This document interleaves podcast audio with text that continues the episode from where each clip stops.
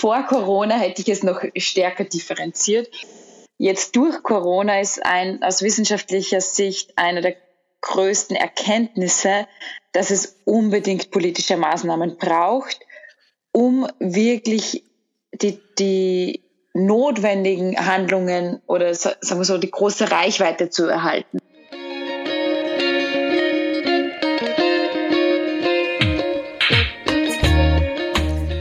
Herzlich willkommen zu einer neuen Folge von Ganz offen gesagt, dem Podcast für Politinteressierte.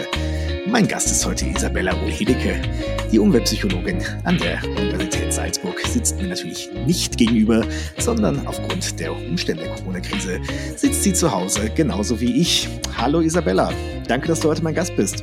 Hallo Jonas, sehr gerne. Vielen Dank für die Einladung. Wie ihr gerade schon gehört habt, es sind ein wenig erschwerte Umstände, aber auf die müssen wir uns alle ein wenig einstellen, so auch wir hier bei ganz offen gesagt.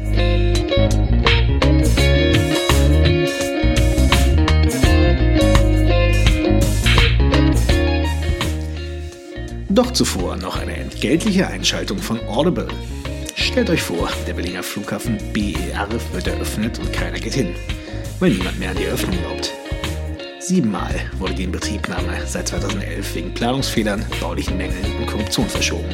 Im Oktober soll das Großprojekt nun eröffnet werden. Jetzt aber wirklich. Der Audible Original Podcast Made in Germany, das Flughafenfiasko BER, widmet sich ab dem 17. April der absurden Geschichte des Hauptstadtflughafens. Es ist einer der größten Skandale der deutschen Nachkriegsgeschichte.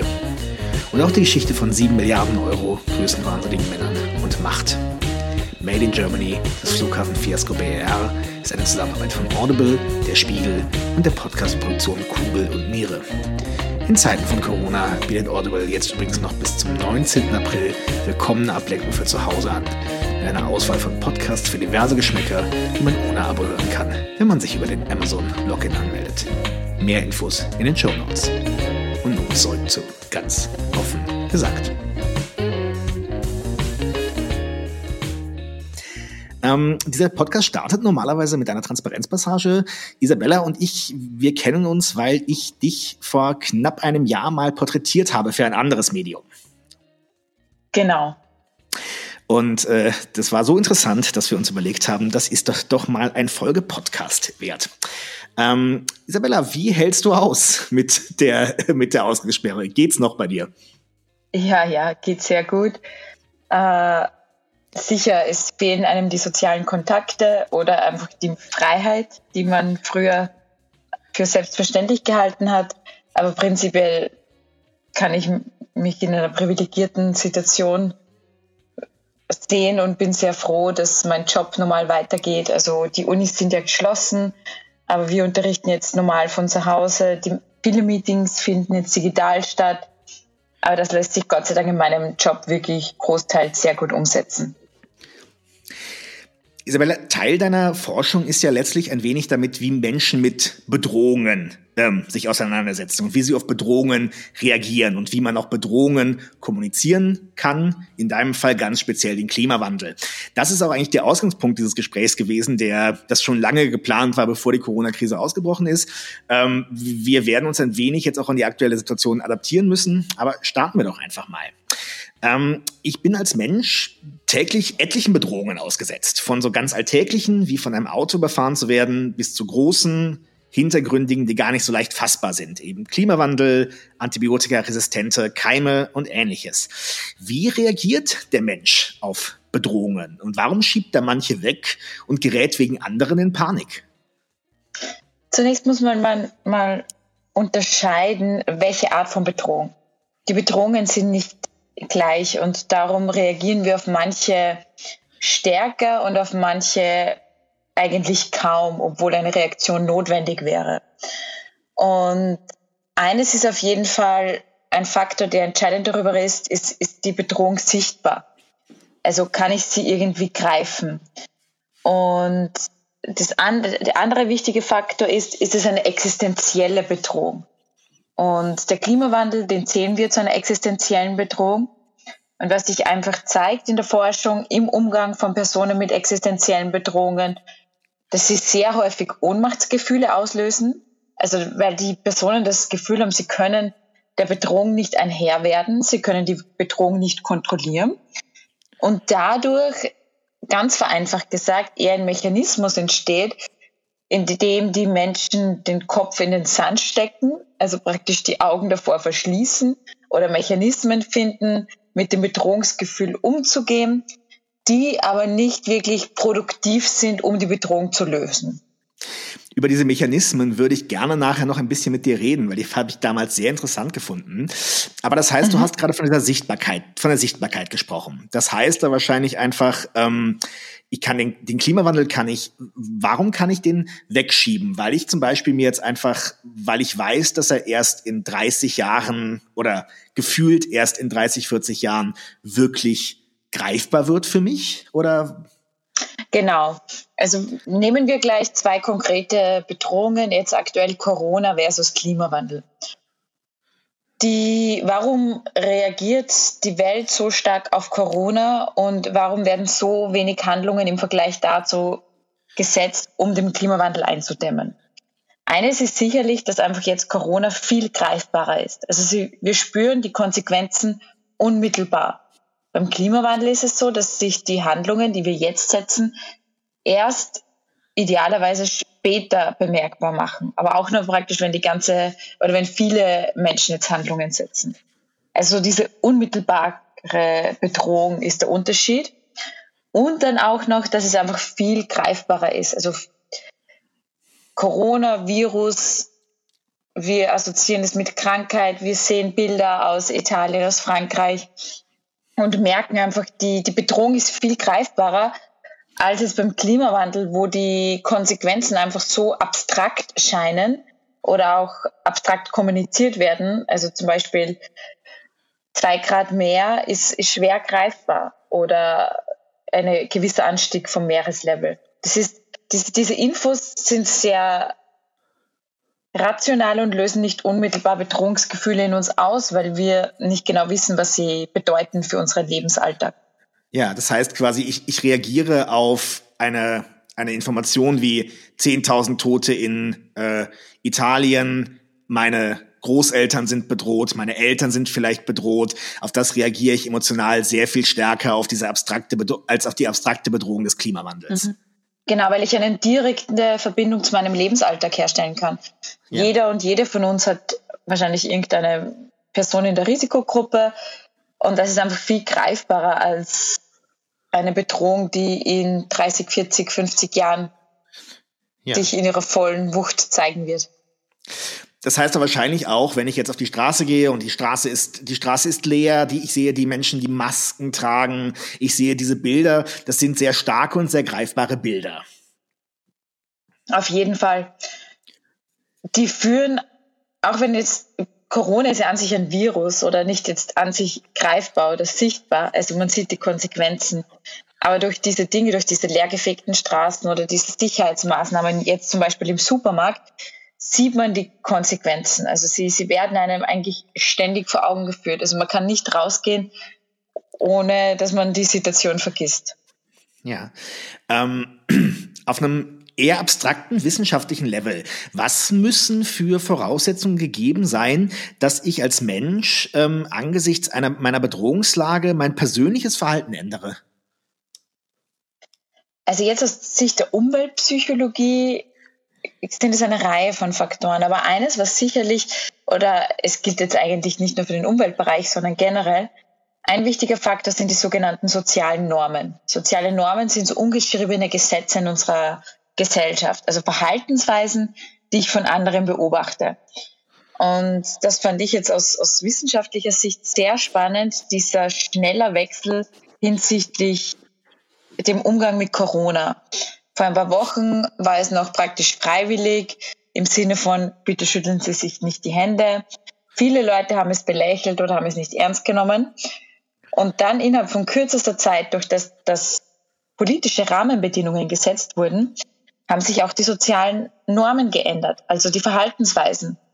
Jetzt hält jeder Abstand oder idealerweise jeder, ähm, sei es wenn man spazieren geht, dass die Personen auf die andere Straßenseite gehen oder beim Anstellen an der Kasse. Und das ist eine wirklich eine Verhaltensänderung, die in sehr rascher Zeit von sich gegangen ist. Und dieses Verhalten beeinflusst auch, wie ich mich verhalte. Ähm, das heißt quasi zum, zum einen ist es die Änderung der sozialen Normen, ist es auch sowas wie ähm, eine gefühlte Wirkmächtigkeit meines eigenen Handelns? Auf jeden Fall. Ich habe jetzt das Gefühl, also es ist natürlich jetzt auch die Situation mit Corona eine Situation der, des absoluten Kontrollverlustes. Und in dem versuchen Personen Handlungen zu finden, durch die sie gefühlt wieder die Kontrolle bekommen. Das sei, äh, indem ich Desinfektionsmittel kaufe oder am Anfang der Krise, als noch die Masken, also ein Run auf die Masken war, oder dass ich einfach mir besonders häufig die Hände wasche. Also Dinge, die helfen, dem, dem, die, die Verbreitung des Virus zu, zu unterbinden, helfen mir aber auch, dass ich gefühlt die Kontrolle über die Situation habe. Ähm, warum funktioniert das beim Klimawandel so viel schwerer? Weil man kann natürlich jetzt sagen, ja, ich kann mit, ähm, ich kann zum Beispiel mit dem Waschen meiner Hände, mit dem Masken tragen, kann ich die gewisse persönliche Gefahr für mich einschränken, aber ich bin da ja auch vom Verhalten der anderen abhängig. Und das ist ja im Grunde im, im, beim Klimawandel ähnlich. Ich habe einen minimalen Impact. Ähm, ich rein persönlich, der ist per Definition minimal. Warum funktioniert das da so viel schlechter? Der große Unterschied ist, dass politische Rahmenbedingungen gesetzt wurden, dass das Verhalten, das in dem Fall jetzt die Eindämmung von Corona erzeugen soll, Pflicht wurde. Also wir haben die Ausgangssperren, es gibt Kontrollen, polizeiliche, wenn man sich nicht daran hält. Und das ist der große Unterschied zum Klimawandel, wo es doch in den meisten Bereichen noch immer so ist, dass umweltfreundliches Verhalten vielleicht nice to have ist, also praktisch freiwillig gefördert wird, aber nicht verpflichtend ist. Und in vielen Bereichen umweltschädigendes Verhalten noch immer sich ja mehr auszahlt als umweltfreundliches Verhalten. Ähm, das heißt aber auch, dass quasi, so, wir haben so über soziale Normen gesprochen, das heißt aber auch, dass der, der Umgang der Menschen, die sozialen Normen, ähm, der Politik ein wenig folgt. Im Sinne von, wenn, wenn es Regeln gibt, dann wird es auch in meinem sozialen Umgang so sein, dass sich Menschen auch eine gewisse soziale Kontrolle stattfindet. Mhm, genau. Da gibt es viele Beispiele. Also, wenn man sich anschaut, früher, wie, wie noch überall geraucht wurde. Also zum Beispiel an der Universität auch noch. Das kann man sich heutzutage nicht mehr vorstellen. Ich meine, Österreich hat eh relativ lange gebraucht, aber auch die frühe Diskussion zum Beispiel Tragen von, von einem Gurt beim Autofahren. In dem Moment, wo es verpflichtend wurde, haben es mehr Leute gemacht. Das heißt, ich beobachte, die anderen machen es auch. Und dadurch erhöht sich die Wahrscheinlichkeit, dass die Person auch das Verhalten ausführt. Und dann dadurch, dass ich dann viele Leute sehe, die dieses Verhalten zeigen, erhöht es meine gefühlte Kontrolle. Und das ist eben auch so ein Prozess, der dringend notwendig wäre beim Klimaschutz.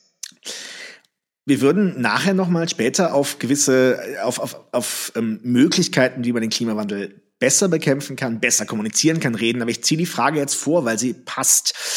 Du bist schon tendenziell jemand, der sagt, aus wissenschaftlicher Sicht äh, helfen Verbote mehr als Anreize, weil wir haben, das ist ja eine große Debatte, die es gibt. Mhm.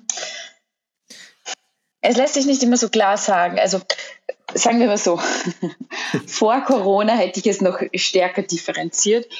Jetzt durch Corona ist ein aus wissenschaftlicher Sicht einer der größten Erkenntnisse, dass es unbedingt politische Maßnahmen braucht, um wirklich die, die notwendigen Handlungen oder sagen wir so die große Reichweite zu erhalten.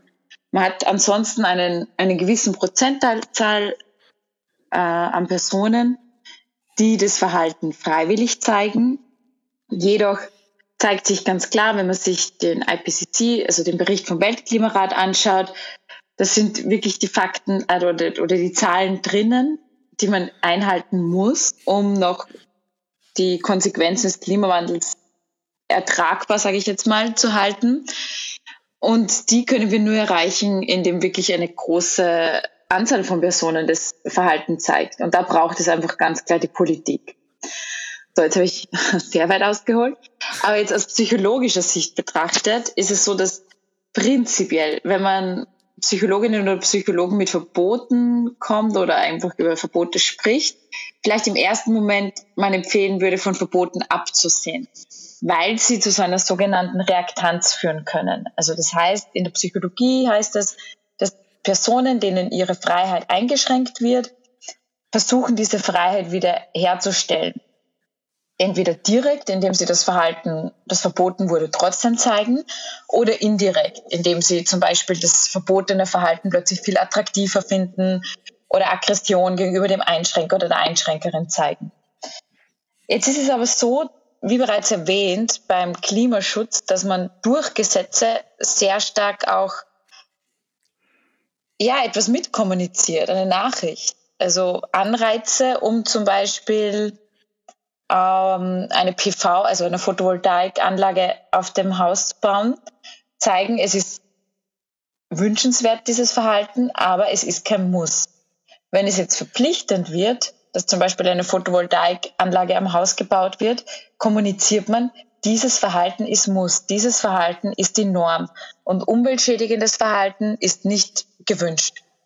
Und da hat man schon einen extrem großen Hebel. Und darum, angesichts der Lage, und also einfach der, der, der, des CO2-Budgets, das wir noch haben, ist es ganz klar, dass man um politische Verbote und Gebote nicht herumkommen wird, wenn wir das Paris-Ziel noch erreichen möchten. Ja. Ähm, man hat ja jetzt, was macht den Klimawandel so schwierig zu kommunizieren? Wir haben jetzt schon ein bisschen darüber gesprochen man hat jetzt an Corona gesehen, dass gewisse Bilder wahnsinnig, wahnsinnig stark sind. Diese, diese Kurve des exponentiellen Wachstums, diese Flatten the Curve ist wahrscheinlich eine der mittlerweile jetzt schon einflussreichsten Datenvisualisierungen der Geschichte. Warum fehlt uns sowas für den Klimawandel? Hm. Ich meine, das Spannende ist ja, es gibt ja diese Kurven auch für den Klimawandel, aber da haben sie einfach nicht so dieselbe Beachtung gefunden. Und eines ist sicher diese unmittelbare Bedrohung. Also wir haben, das war jetzt glaube ich Ende Februar, war es ja in Österreich noch nicht so präsent oder er hat angefangen präsent zu werden, aber wir haben da schon praktisch die Nachrichten aus Italien oder die Bilder aus Italien bekommen. Also diese unmittelbare Betroffenheit versus diese zeitlich versetzte. Das ist sicher eine der größten Herausforderungen für uns zu begreifen. Also, dass man die Handlungen, die man jetzt setzt, werden sich aufgrund Trägheit des Klimasystems erst sichtbar machen in weiß nicht, 2050, 2060. Das ist sicher eines. Dann das andere ist die Abstraktheit, die wir auch schon besprochen haben, dass zum einen in der Kommunikation der Klimawandel oft sehr abstrakt kommuniziert wurde, eben mit Tonnen CO2, zwei Grad und so weiter, was oft sehr schwer ist, da wirklich den Konnex zur eigenen Lebensrealität zu ziehen, vor allem wenn ich mich nicht damit beschäftigt habe. Und dann löst es auch keine Bedrohung oder kein, keine Bedürfnis aus, dass ich mich damit beschäftige. Und dann schiebe ich das Thema zur Seite.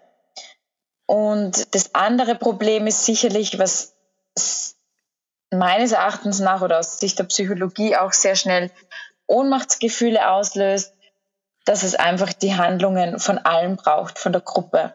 Also es reicht nicht, wenn ich zum Beispiel jetzt mein ganzes Leben umstelle und ähm, ja, alle Verhaltensweisen klimafreundlich gestalte, heißt es nicht automatisch, dass die Konsequenzen des Klimawandels eingedämmt werden. Es braucht eben die Handlungen sowohl von der Zivilgesellschaft, aber natürlich auch auf Ebenen der Politik und der Wirtschaft. Ja, das heißt, diesen Spagat, den ich mir als Laie vorstelle, auf der einen Seite die Dringlichkeit zu kommunizieren, aber auch auf der anderen Seite ähm, den Menschen nicht das, das Gefühl zu geben, es ist eh wurscht, was du tust, diesen Ding gibt's wirklich. Oh ja, definitiv. Und das ist auch immer so die große Definition, von welcher, äh, die große, nicht Definition, große Diskussion, von welcher Weise betrachte ich das oder auch Argumente, die gern gebracht werden. So, warum sollen wir in Österreich etwas tun, wenn man sich die Zahlen zum Beispiel von China ausschaut, anschaut? Ja. Also es ist definitiv eine der größten Herausforderungen. Ähm, du hast mir damals im Rahmen von, der, von einem Gespräch von einem, von einem Jahr erzählt, eben von diesen Mechanismen, die du eben auch schon angedeutet hast. Mechanismen, die der Mensch hat, wenn mir eine unangenehme Information gegeben wird. Zum Beispiel, hey, ähm, wenn wir so weitermachen, äh, ist, ähm, ist das Leben wahrscheinlich in 50 Jahren ein komplett anderes. Mir wird die Information gegeben, hey, du rauchst, Rauchen ist schädlich. Wie reagiert der Mensch darauf? Wie verarbeitet er diese Information? Also jetzt meine Forschung konzentriert sich speziell auf die Art und Weise, wie Personen auf Klimawandelinformationen reagieren. Und generell zeigt sich in der Forschung, dass Personen, um mit einer existenziellen Bedrohung umzugehen, grob zwei Verhaltensmechanismen zur Auswahl haben. Der erste Mechanismus ist die sogenannte direkte Reaktion. Die direkte Reaktion hat einen Konnex zur Bedrohungsquelle. Und nehmen wir gleich den Klimawandel her, wenn man gemütlich, zum Beispiel heute in der Früh, obwohl heute der, im Moment liest man sehr wenig vom Klimawandel in den Nachrichten, aber generell, man vor Corona, man, man, man öffnet die Nachrichten und liest erschreckende Nachrichten über den Klimawandel. Dann wäre da ein Reaktionsmechanismus, also der direkte Reaktionsmechanismus, dass ich sage, okay, das kann es eigentlich nicht sein, ich habe die Verantwortung, ich ändere jetzt gewisse Verhaltensweisen und zeige auch wirklich konkrete klimafreundliche Verhaltensweisen in meinem Alltag. Jetzt ist es aber so, dass häufig Personen nicht direkt auf eine Bedrohung reagieren können. Sie brauchen aber trotzdem einen Mechanismus, um das Bedrohungsgefühl zu lösen. Und dann zeigt die Forschung, dass die Personen dann zu sogenannten symbolischen Verhaltensweisen tendieren. Symbolische Verhaltensweisen sind auf den ersten Blick extrem überraschend, weil sie einfach keine Verbindung zur Bedrohungsquelle haben. Also ich gebe jetzt ein paar Beispiele. Nachdem Personen mit einer existenziellen Bedrohung konfrontiert wurden, haben sie zum Beispiel Personen, die nicht ihrer Weltanschauung waren, stark, stärker bestraft. Das war konkret in einem Experiment so, man hat von einer Person gehört, die nicht meiner Meinung ist. Und dann hat man ein Gericht, also ein Essen hergestellt und der Person eine Tabasco-Flasche gegeben und gesagt, so, wie viel Tabasco gibst du in das Essen? Das wird diese Person, die nicht deiner Meinung nach ist, äh, später essen. Und da war es so, die, die Personen, die eben vorher die Bedrohung erlebt haben, haben mehr Tabasco reingegeben, also symbolisch praktisch die Person härter bestraft.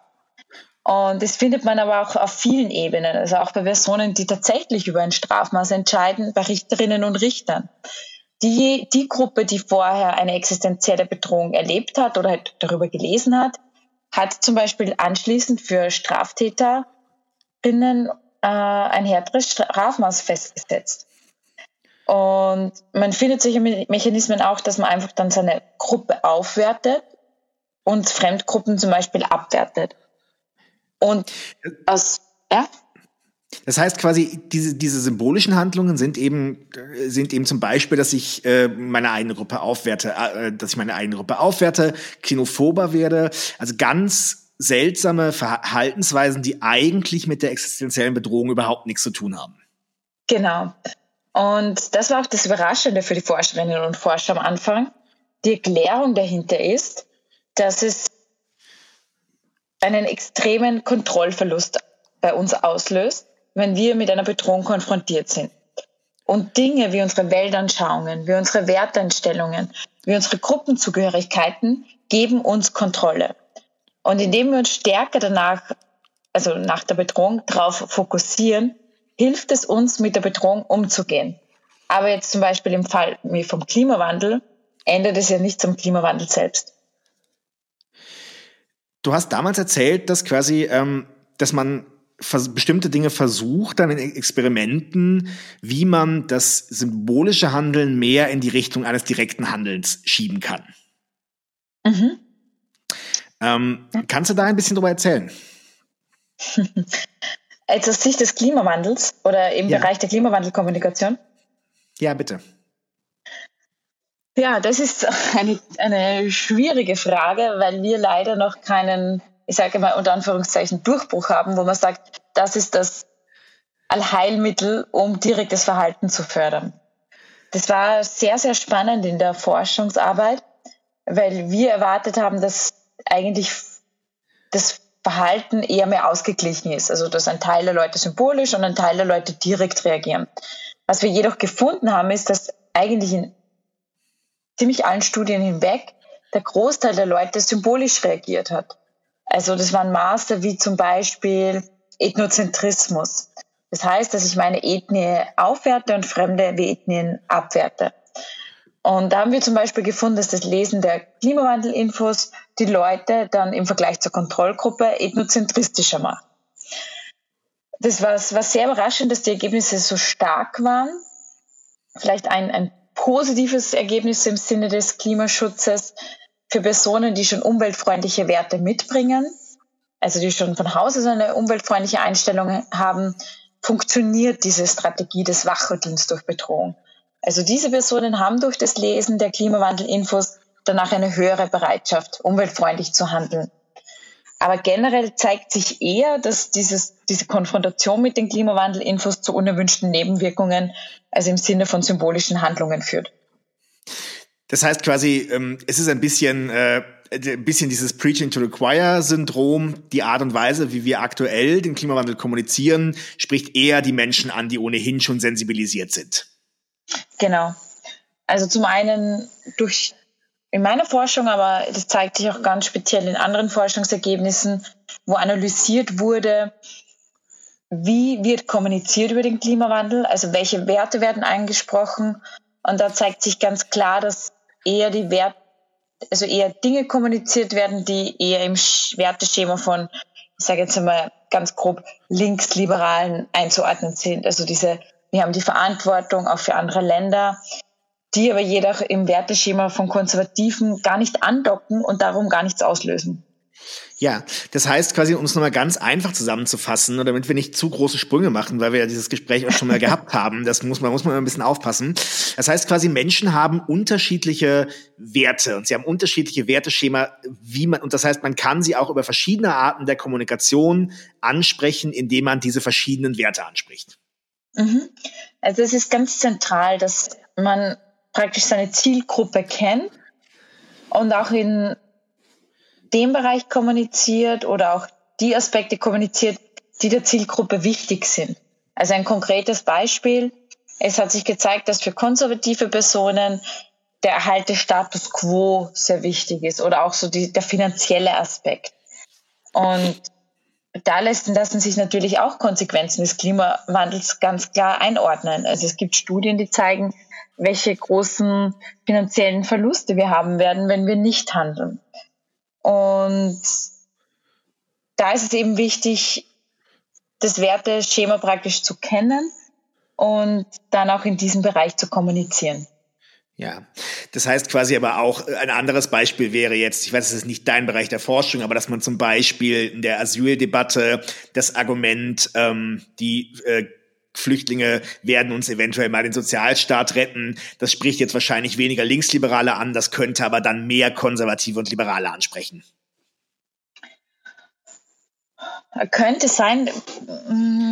Ich glaube, Flüchtlingsthema ist wieder ganz ein spezielles Thema. Darum ist, ist es da ja. für mich gerade schwierig, eine Aussage zu treffen. Aber genau, von der Logik her die, geht es in die Richtung. Die Logik, die Logik geht dahinter ja. quasi. Ich spreche unter, die Logik geht, die, die Logik geht in die Richtung. Das heißt, ich, ich spreche mhm. unterschiedliche Werte auf unterschiedliche Arten der Kommunikation an. Das heißt wahrscheinlich aber auch, dass es ein ziemliches Problem ist, dass äh, die Kommunikationsabteilungen der NGOs im äh, Umweltbereich verhältnismäßig homogen besetzt sind, oder? Mhm. Auf jeden Fall, ja. Das ist sicher eine Herausforderung. Ja, also quasi da sitzen links, da sitzen oft Linksliberale drin, die tendenziell dann auch zu Linksliberalen kommunizieren. Mhm. Genau, wenn, wenn man natürlich in der Kommunikation die Strategien wählt, von denen man denkt, dass sie einen selbst ansprechen. Und darum ist es wichtig, dass ja, man ja. da vielleicht breiter denkt, aber ja, ja. herausfordernd mit diesen, mit diesen Werten, du hattest damals von einem interessanten ähm, Experiment erzählt, das ging um den Reifenwechsel. Ne, das ist ja ein bisschen, man, äh, ich glaube, da, da ging es quasi äh, finanzielle Anreize, den Reifen, äh, den, den, den, den Reifen zu wechseln oder den Reifendruck zu erhöhen. Weißt du noch mal was, weißt du, von was ich rede? Mhm, klar. Erzähl das bitte nochmal, das Beispiel, weil da, da habe ich viel verstanden damals. Okay, sehr gerne. Also prinzipiell war es so, dass man der häufig in der Diskussion gesagt wird, ja, wir müssen umweltfreundliches Verhalten einfach finanziell lukrativer machen, um die Leute zu gewinnen oder mehr Leute zu gewinnen. Weil aktuell ist es einfach zu unbequem und einfach, ja, zahlt sich praktisch nicht aus. Dieser Fragestellung sind Kolleginnen und Kollegen aus Holland nachgegangen. Und was sie konkret gemacht haben, ist, sie haben ein Plakat entworfen, das dazu aufgerufen hat, den Reifendruck zu messen. Und da hat man praktisch so ein kleines Zettelchen sich unten wegreißen können, wo man dann einen gratis Reifendruckcheck machen hat können. Was man, nachdem es Psychologinnen und Psychologen waren, die diese Studie durchgeführt haben, hat es natürlich wieder verschiedene Gruppen gegeben. Also einmal eine Gruppe, die den Fokus auf die Natur gesetzt hat, also dir ist die Natur wichtig, dann lass den Druck messen, weil dann brauchst du weniger Treibstoff. Einmal finanzieller Fokus, äh, dir ist dein Geld wichtig, lass den Druck messen, weil du brauchst, also du verbrennst praktisch Geld, wenn du mehr Treibstoff brauchst. Und eben auch eine Kontrollgruppe, wo man einfach nur dazu aufgerufen wurde, den Druck messen zu lassen. Und dann hat man diese Plakate an unterschiedlichen Tagen aufgehängt und untersucht, welche Strategie am erfolgreichsten ist. Ich glaube, du hast das noch im Hinterkopf, welche es war, oder? Sonst frage ich dich jetzt nicht. Ja, du warst gerade weg. Du, du warst, so. du warst, du warst gerade ganz kurz weg. Du ist die Pointe leider ganz kurz, glaube ich, eventuell weggegangen. Die Pointe wäre, ich bin damals natürlich davon ausgegangen, dass die finanzielle Gruppe die, äh, die, die wirkmächtigste war. Es ist aber die Umwelt, die Kommunikation, die Umweltkommunikationsgruppe gewesen. Tu etwas für die Umwelt. Warum, Isabella? Genau, also, und das Spannende, vielleicht noch dazu Ergänzung. Platz eins Umwelt, Platz zwei Kontrollgruppe, und Platz drei war nur der finanzielle Anreiz. Ah, jetzt habe ich die Pointe sogar komplett verhauen. Ne? Aber, nee, nee, aber, na, genau richtig. Warum, warum, warum ist das so? Warum ist das so? Und zwar ist es so, dass finanzielle Anreize wirken können, aber sie müssen groß genug sein. Und da zeigt sich in der Forschung, dass sie auch besser wirken, wenn sie einmalig sind. Also zum Beispiel bei der Anschaffung von E-Autos oder bei der Unterstützung von Photovoltaikanlagen. Jedoch bei Dingen, die uns Alltags, also bei Alltagsverhalten, ist es so, dass der, der Anreiz also ganz, ganz hoch sein muss oder sehr schwierig ist, finanziell zu setzen, weil ja beim Alltag häufig dann das, das praktisch die Gewohnheiten dazwischen kommen. Also nicht dazwischen, sondern unser Alltag wird von Gewohnheiten gestaltet. Und darum ist es so, dass da andere Strategien aus umweltpsychologischer Sicht empfohlen werden, weil es sonst zum sogenannten Boomerang-Effekt kommen kann, also dass sogar das gegenteilige Verhalten dann öfter gezeigt wird. Was für, du hast gerade gesagt, es werden andere, äh, andere Methoden empfohlen. Was sind denn dann so Methoden? Mhm. Ja, eine klassische Strategie, das sind wir wieder, da spannen wir wieder den Bogen zum Anfang, ist das Aufzeigen von sozialen Normen. Also, dass ich zeige, dass das Verhalten, also umweltfreundliches Verhalten von der Mehrheit der Personen gewünscht ist oder ähm, ja, dass es akzeptiert ist.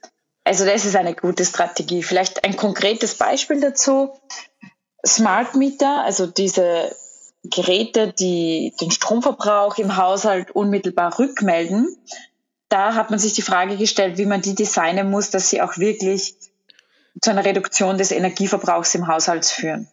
Und da war es so, dass die Smart Meter die CO2, also Rückmeldung über CO2, über finanzielle Einsparungen, über Stromeinsparungen gegeben haben, keine Wirkung gezeigt haben.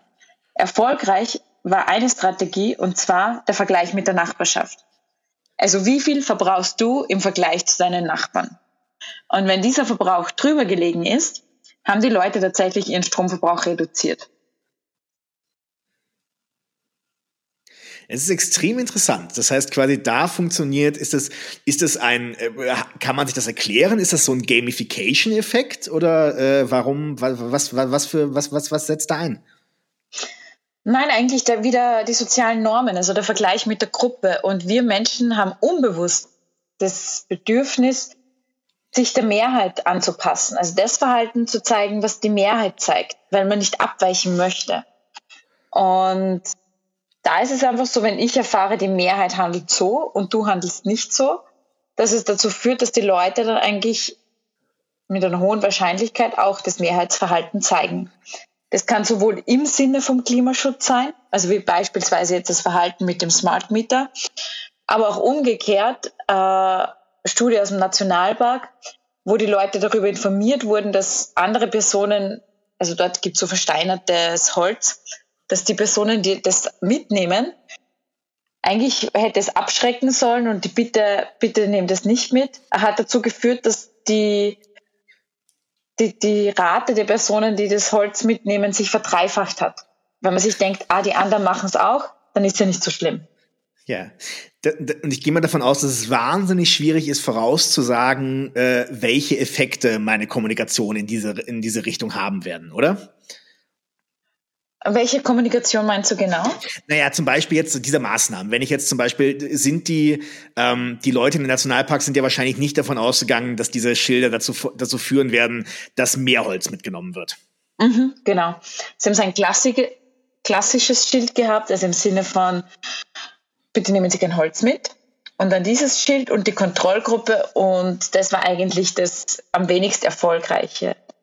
Also ich würde schon sagen, dass man mittlerweile aufgrund der Forschungslage sehr gut die Effekte vermuten kann. Da ist es aber natürlich wichtig, dass die Praxis mit der Forschung zusammenarbeitet. Und da ist sicher noch so eine große Herausforderung, weil das oft einfach zwei getrennte Bereiche sind. Ja, jetzt war Isabella kurz weg. Wir hatten kleine technische Probleme, aber jetzt geht's auch gleich weiter mit der Frage. Isabella, kann man so etwas sagen wie, so sollte man den Klimawandel kommunizieren? Oder ist das viel zu einfach gedacht? Es kommt darauf an, wie viel danach kommt. also wenn eine große, äh, groß, äh, mehrere Dinge danach kommen, dann dann kann man sicher solche Empfehlungen ableiten, aber man kann das sicher nicht mit einem Satz beantworten. Dann bitte sag ein paar, dann sag mehrere Sätze. Was sind denn zum Beispiel solche Dinge, die man ableiten kann? Mm, konkret machen, also auch die Konsequenzen für den eigenen Lebensalltag herzeigen, äh, aufzeigen, also konkret zum Beispiel in Österreich. Dann auch von den Bildern her nicht mit dem Eisbären arbeiten, sondern mit Personen, die, mit denen man sich idealerweise identifiziert es ist immer so ein bisschen lustig, weil egal mit wem man redet aus der Klimakommunikation, äh, der Eisbär ist immer so ein großes Thema, als quasi man muss den Eisbären loswerden. Äh, warum? Was, warum ist der so ein schlechtes Bild? Naja, weil er weit weg ist für die meisten Personen. Also ich habe zwar vielleicht kurz emotionale Regungen, wenn ich jetzt den verhungerten Eisbär auf der Scholle stehen sehe. Jedoch ist es so, dass diese Emotionen, die ausgelöst werden, nicht stark genug sind, dass sie sich auch in meinem Alltag spürbar machen. Also ganz vereinfacht gesagt, ich bin zwar vielleicht kurz erschreckt, aber dann kommt wieder mein Alltag dazwischen und die Probleme des Alltags und dann tritt der Klimawandel wieder in den Hintergrund. Ja, außerdem kenne ich den Eisbär nicht. Äh, also er könnte auch ein, er könnte auch ein Arschloch sein. Ne? Das weiß man natürlich auch nie. Ja, ähm, und er kann, er ist genau, und er ist halt auch weit weg. Es ist vermittelt ja. halt auch, der Klimawandel betrifft nicht uns, sondern die Arktis, die Leute in keinem Bangladesch, in Inselstaaten ja. und so weiter. Ja, das heißt tendenziell so solche Artikel, die es ja dann irgendwann eine ganze Menge gegeben hat, wie okay, so viel wärmer wird Wien äh, in den nächsten 30 Jahren. Das bedeutet dann, dass für die Menschen, ähm, da, die sind tendenziell aus äh, umweltpsychologischer Sicht wirkungsvoller. Mhm, definitiv. Oder auch einfach, es gibt ja auch leider genug Konsequenzen für Österreich. Also, dass man sich einfach derer bedient und auch aufzeigt, wer wird in Österreich darunter leiden und dass es nicht ein, ein Luxusproblem ist, sich damit zu beschäftigen von Personen, die eh genug praktisch äh, Zeit haben oder sich nicht mit anderen Problemen herumschlagen müssen, sondern dass es ganz notwendig ist zu handeln, weil es sonst das Problem, das dringende Problem von uns allen wird. Ja. Es gibt ja so, es gibt ja so Listen, auf denen so verglichen wird, was bestimmte Maßnahmen, meine ganz persönlichen Maßnahmen in meinem Alltag an CO2-Einsparungen bringen und zu was die Leute bereit sind. Der totale Klassiker ist Verzicht auf Fleisch, also Ernährungsumstellung bringt wahnsinnig viel. Der Verzicht auf Plastiksackerl bringt relativ wenig. Zu letzterem sind die Menschen aber viel stärker bereit. Warum? Weil es einfacher ist. Und ein Prädiktor, der vorhersagt, ob wir Verhalten ändern, ist, sind die sogenannten Kosten. Da sprechen wir in der Psychologie aber nicht nur von finanziellen Kosten, sondern auch zum Beispiel von Aufwand. Und es ist leichter, meinen Stoffsackerl mitzunehmen zum Einkaufen oder prinzipiell kriegt man jetzt auch in den meisten Supermärkten gar keine Plastiksackerl mehr. Das ist eigentlich nicht wirklich eine Einschränkung in mein Leben im Vergleich zu, wenn ich wirklich sehr gerne Fleisch esse, hier mein Verhalten umzustellen. Plastik ist ja so ein Thema. Du hast es, ich glaube, damals gesagt, man liest es ja auch immer wieder, dass im Grunde Plastik so ein Thema ist, ähm, vor allen Dingen in der, ähm, in, ähm, also quasi das in, in Ländern wie Österreich, Länder mit einem sehr guten Recycling-System, Plastik definitiv nicht so ein Riesenproblem ist. Mhm, genau, ich bin, ich bin ganz beeindruckt, wie viel da hängen geblieben ist von unserem Gespräch. Ja, von vor einem Jahr. Es war ein sehr interessantes Gespräch. Ich habe schon quasi meinen, ich habe schon meine Eltern zu Hause, äh, ich habe meinen Eltern zu Hause auch gesagt, quasi, wenn sie, äh, dass sie äh, quasi lieber Biofleisch im Plastik mhm. kaufen sollen als äh, konventionelles Fleisch ohne Plastik. Mhm. Genau. Ja, aber also es wird halt eigentlich in der öffentlichen Wahrnehmung ist Plastik sehr präsent und wird auch immer eigentlich sehr häufig eins zu eins genommen mit Klimaschutz, obwohl man da oft differenzieren muss. Es ist auch, weil teilweise NGOs oder auch die Politik sehr stark hier auf die Kommunikation gesetzt hat und weil es natürlich auch einfacher ist, das Verhalten hier zu ändern. Und man fühlt sich gut, man ver ver verzichtet vielleicht auf die Verpackung und ich muss, ich sage mal, nicht die Bereiche angehen, die mir vielleicht unter Anführungszeichen wirklich wehtun. Und wenn man sich aber die Zahlen anschaut, ist es schon so. Zum Beispiel eine Stofftasche muss man, glaube ich, 100 Mal verwenden im Vergleich zu einem Plastiksackerl, dass man praktisch auf dieselbe äh, Energiebilanz kommt oder auch die Dinge, die für die Erzeugung, äh, Wasser und so weiter, die für die Erzeugung gebraucht werden. Und es ist eben ganz wichtig, Natürlich ist Plastik ein Problem und auch, aber vor allem im Sinne der Umweltverschmutzung, aber auch in Ländern, vor allem wo kein Recycling ist, also jetzt nicht für Österreich. Und man sollte natürlich seinen Plastikkonsum überdenken, aber jetzt im Sinne des Klimaschutzes gibt es Verhaltensweisen, die einen viel, viel größeren, viel, viel größere Hebelwirkung haben das ist auch, glaube ich, nochmal ganz gut darauf hinzuweisen, dass quasi Umweltschutz und Klimaschutz oft in eine ähnliche Richtung gehen, mhm. dass sie aber eben nicht deckungsgleich sind. Genau. Ja. ja. Ähm, das Thema Klimawandel hat in den letzten anderthalb Jahren einen ganz extremen Schub nach vorne bekommen. Jetzt ist es gerade aus den Schlagzeilen raus, aber davor war es ja ganz, ganz, ganz, ganz, ganz aktiv. Vor allem durch Fridays for Future und Greta Thunberg. Ähm, was ist die Chance von solchen Galisionsfiguren und was ist die Gefahr? Also auf jeden Fall hat Fridays for Future und einfach an Greta einen, dem Thema einen extremen Aufschwung gegeben. Und der Klimawandel hat Beachtung gefunden auf eine Art und Weise, wie wir es auch in der Forschung uns jahrelang gewünscht haben, aber ja, leider also praktisch vorher nicht vermutet haben, dass es überhaupt möglich ist. Also von dem her ist es extrem positiv. Also auch, auch so spannend, wie schnell da der der Wechsel vom, vom Mindset, also vom praktisch von der Einstellung stattgefunden hat.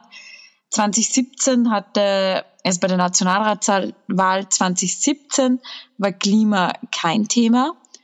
Nur eine Partei hatte überhaupt ein Klimaprogramm. Dann jetzt 20, so, was war 2019, ja genau, 2019 hat sich das Blatt total ge gewendet. Und plötzlich war auch Klimaschutz einer der Hauptwahlmotive. Und da ist sicher die Chance, also das ist sicher einer der Hauptverdienste, dafür hat, hat Fridays for Future oder Greta. Ähm, Gefahr ist, wenn man es zu sehr auf Greta aufmacht, aber es, ist, es, es braucht natürlich eine Person. Wir Menschen werden durch Personen einfach emotionalisiert und da ist einfach, ja, Greta eine gute Figur. Andererseits ist natürlich die Gefahr, dass, oder auch vor allem der Druck für sie wenn, wenn einfach so viel Aufmerksamkeit auf sie ist und jede einzelne Handlung von ihr extrem stark bewertet wird. Ja, diese Bewertung der Handlung. Es suchen dann ja Menschen, die diesen Galionsfiguren Figuren sehr kritisch gegenüberstehen, suchen ja sehr stark nach individualisierten Handlungen, die sie beschädigen. Stichwort ist dieses Langstrecken-Luisa, wo man versucht, quasi ganz stark versucht hat, Luisa Neubauer, diese Deutsche, ähm, dafür zu schämen, dass sie früher sehr viel auf Reisen gewesen ist, auch in der Langstrecke. Warum macht man das? Also es gibt verschiedene Erklärungsansätze. Ein sehr einfacher ist, Greta, Luise oder wer auch, Luisa, wer auch immer, also Fridays for Future, zeigen die Fakten auf zum Klimawandel. Und die sind natürlich beängstigend und die fordern natürlich von jedem Einzelnen und jeder einzelnen Handlungen und Verantwortungsübernahme. Das ist eine herausfordernde Situation und da ist die Frage, wie gehe ich damit um? Nehme ich diese Verantwortung an oder löse ich das ungute Gefühl, dass auch solche ja, Reden wie Greta natürlich auslösen oder nicht wie Greta von Greta natürlich auslösen? Oder löse ich es, indem ich praktisch die Quelle, von der diese Anschuldigung kommt, also jetzt Greta zum Beispiel, runterspiele und ihr die Legitimation nehme, ihre Anschuldigungen zu erheben. Und da ist eben ein gutes Beispiel, Greta fährt, glaube ich, 70 Stunden mit dem Zug, trinkt aus einer Plastikflasche und wird kritisiert. Und also da ist auch, da fehlt natürlich jegliche Relation. Aber die Leute, es, für die Leute ist es einfacher, Greta runterzuspielen, als das eigene Verhalten zu ändern das ist ein bisschen dieses klassische, ähm, auch Informationen da, äh, äh, zur Seite zu stellen. Ein Klassiker, jemand sagt mir, Rauchen ist schädlich. Ich lese, na, ich, ich lese nach und, und, und, und, und, und beruhige mich dann selbst damit zu sagen, es gibt aber ja auch Raucher, die 90 werden. Mhm. Genau. Und beim Klimawandel ist es noch herausfordernder, weil beim Rauchen, wenn ich aufhöre zu rauchen, kann ich davon ausgehen, dass die, also dann weiß man auch medizinisch, dass die schädigenden Effekte einfach zurückgehen und, und meine Gesundheit sich verbessern wird. Beim Klimawandel ist es so, selbst wenn ich mein ganzes Verhalten ändere, heißt es nicht automatisch, dass es Auswirkungen hinsichtlich der Konsequenzen des Klimawandels haben wird. Ja. Ähm, glaubst du, dass die Corona-Krise, die wir jetzt alle durchleben und äh, wo wir die Bedrohung ganz ultimativ, äh, ganz ähm, unmittelbar erleben, unser Verhalten ganz schnell ändern. Glaubst du, dass das etwas Auswirkungen hat zu unserem Verhältnis zum Klimawandel? Da gibt es im Moment viele Theorien und ich finde es schwierig, da jetzt Aussagen zu treffen, weil einfach im Moment alles sehr in der Schwebe ist. Wir wissen nicht, welche Situationen noch kommen. Was auf jeden Fall, glaube ich, schon relativ klar ist, dass es eine Wirtschaftskrise geben wird oder zumindest, ja klar, klar einfach ähm, wirtschaftliche Konsequenzen oder auch soziale Konsequenzen. Also wenn man sich jetzt zum Beispiel die Arbeitslosenrate ansieht. Und da ist natürlich die Frage, wie werden dann die Prioritäten gesetzt? Wird es so werden, dass dann Klimaschutz zur Seite geschoben wird und es praktisch wichtig ist, im ersten Schritt die Wirtschaft wieder anzukurbeln und ähm, Arbeitsplätze zu schaffen? Oder ob man auch gleichzeitig dazu, weil es ist natürlich wichtig, dass die Leute Arbeit haben, aber gleichzeitig auch dazu die Krise der, des Klimawandels weiterhin anerkennt. Also da traue ich mir im Moment keine Aussage zu treffen. Hoffe natürlich, dass es nicht der Fall ist, dass dann der Geld für den Klimaschutz unter den Tisch fällt. Eine Chance ist natürlich, dass durch diese gefühlte Pause drücken der Welt Leute teilweise ihren Lebensstil überdenken und einfach, also Leute natürlich in privilegierten Situationen, die jetzt nicht ihren Job verloren haben, sich Gedanken darüber machen können, was die Dinge sind, die wirklich zählen für sie im Leben. Und auch berufliche ähm, Handhabungen oder ähm, zu, zu überdenken. Also im Sinne von, es ist wirklich immer notwendig, jedes Treffen in echt abzuhalten, dafür einen Kurzstreckenflug zu nehmen. Oder zeigt nicht die aktuelle Zeit, dass man auch einige Meetings digital abhalten kann und auch einen guten Outcome hat. Ja, und die Gefahr ist natürlich aber trotzdem auch, dass es gewisse, ähm, dass es gewisse Nachholeffekte gibt Ne, mhm. Im Sinne von, dass jetzt die Leute, die so lange eingesperrt sind in ihrer eigenen Wohnung, plötzlich dann massiv das Bedürfnis haben zu verreisen zu verreisen oder auch andere Leute zu sehen, was natürlich für Corona wieder herausfordernd ist. Es ist eh, das ist eh nachvollziehbar. Mhm. Isabella, vielen, vielen Dank, dass du in dieser etwas, äh, äh, etwas komischen äh, Konstellation jetzt ähm, mit mir diesen Podcast über, äh, über ähm, den, den, Laptop aufgenommen hast. Ähm, Isabella, vielen Dank und bleib gesund. Vielen Dank, es war mir eine Freude und danke auch, bleib, auch an dich, bleib gesund und an alle Hörerinnen und Hörer auf bessere Zeiten.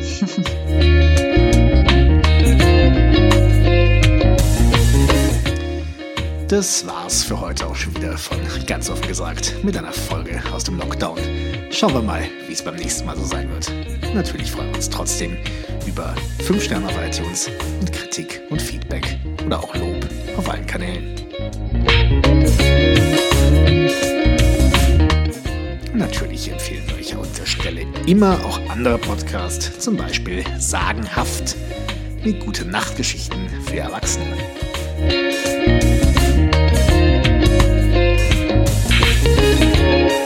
Vielen Dank fürs Dranbleiben. Bis zum nächsten Mal, wenn es wieder heißt, ganz offen gesagt.